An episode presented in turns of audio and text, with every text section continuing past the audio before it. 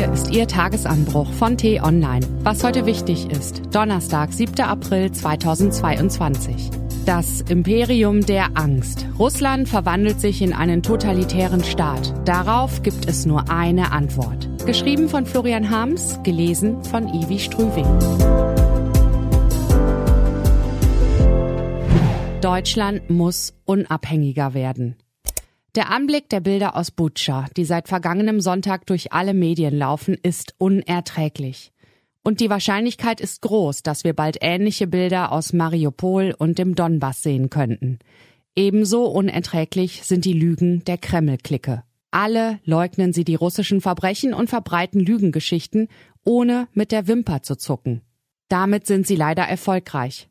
Während wir in Westeuropa, wo es unabhängige Medien, rechtsstaatliche Kontrolle und demokratische Regierungen gibt, den Kopf über die Fake News aus Moskau schütteln, scheint die Mehrheit der russischen Bevölkerung den Lügen zu glauben.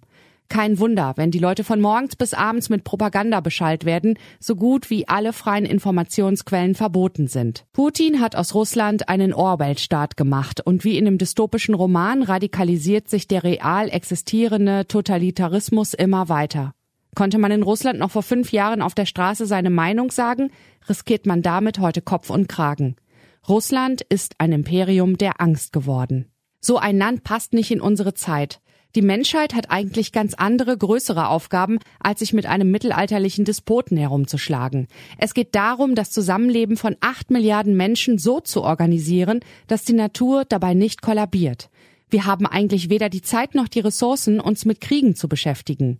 Ein Satz, der wahlweise zynisch oder idealistisch klingen mag, in Wahrheit aber die nüchterne Realität beschreibt. Putins Verbrechen zwingen Regierungen in ganz Europa, sich von morgens bis abends um kaum etwas anderes zu kümmern. Das können wir uns nicht leisten. Deshalb muss das Regime im Kreml so schnell wie möglich ausgetrocknet werden durch immer härtere Wirtschaftssanktionen, politische Isolation, konsequente Bestrafung seiner Günstlinge, Unterstützung seiner Gegner. Gleichzeitig dürfen freie Länder wie Deutschland nicht den Fehler begehen, sich selbst so stark zu schwächen, dass sie manövrierunfähig werden.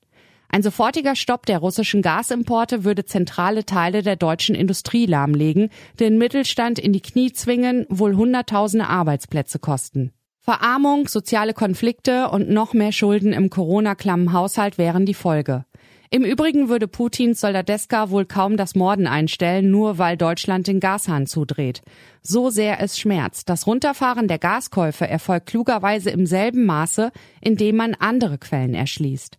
Deutschland muss seine Abhängigkeit von Despoten reduzieren, dabei aber stark bleiben. Das ist die gewaltige Aufgabe, vor der die Außen-, Wirtschafts- und Sicherheitspolitiker in den kommenden Jahren stehen. Die Kehrtwende im Verhältnis zu Russland nach dem jahrelangen Schmusekurs von Schröder, Merkel, Steinmeier ist dabei nur die erste Aufgabe. Die nächste liegt noch weiter östlich und sie ist noch viel größer. Deutschland hängt wirtschaftlich am Tropf Chinas, das von ebenso brutalen Typen beherrscht wird wie Russland. Die Bundesregierung der vergangenen Jahre hat das nicht gestört. Das Geschäft war immer wichtiger als die Menschenrechte der Uiguren, die Demokratie in Hongkong oder die Unversehrtheit politischer Gefangener. So kann das nicht bleiben. Nicht nur aus moralischen, sondern auch aus realpolitischen Gründen. Das Risiko ist zu groß, im Fall einer chinesischen Aggression gegen Taiwan oder seiner Nachbarstaaten in eine noch viel größere Bredouille zu geraten als jetzt mit Russland. Zu harten Sanktionen gegen China wären sowohl Deutschland als auch die gesamte EU gegenwärtig außerstande. China ist längst stärker als wir. Auch die Bosse in Peking sind auf dem gemeinsamen Handel angewiesen. Na klar, aber sie sitzen am längeren Hebel und ihre Bevölkerung ist widerstandsfähiger. Chinas neue Mittelschicht würde es verkraften, ein paar Jahre lang keine VW, Mercedes und BMW zu kaufen. Doch ohne das Geld für all die Autos sowie ohne Computer, Smartphones, Billigklamotten, seltene Erden, Metalle und chemische Grundstoffe aus China gingen in Deutschlands Wirtschaft schnell die Lichter aus.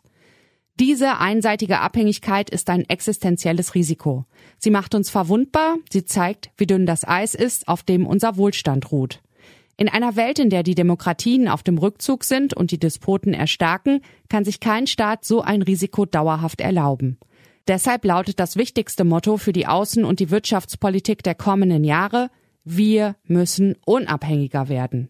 Das bedeutet, ausgelagerte Produktionsstätten nach Europa zurückzuholen, mehr in demokratische Länder statt in Diktaturen zu investieren. Und wo das nicht geht, weil Gas und Öl nun mal dort liegen, wo sie liegen, auf fünf, sechs, sieben verschiedene Lieferantenländer zu setzen, statt auf ein, zwei große.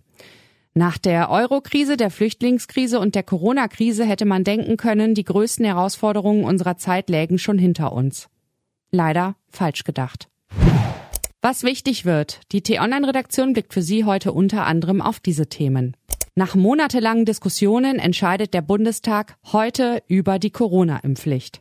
Und wie werden die bislang 300.000 Flüchtlinge aus der Ukraine auf die Bundesländer verteilt? Und was braucht es, um die Menschen schnell in die Gesellschaft zu integrieren? Zur Klärung dieser Fragen trifft sich Bundeskanzler Olaf Scholz heute Nachmittag mit den Ministerpräsidenten. Diese und andere Nachrichtenanalysen, Interviews und Kolumnen gibt es den ganzen Tag auf t-online.de. Das war der t-online Tagesanbruch vom 7. April 2022, produziert vom Online-Radio und Podcast-Anbieter Detektor FM. Immer um kurz nach sechs am Morgen zum Start in den Tag. Wünsche Ihnen einen frohen Tag. Ihr Florian Harms.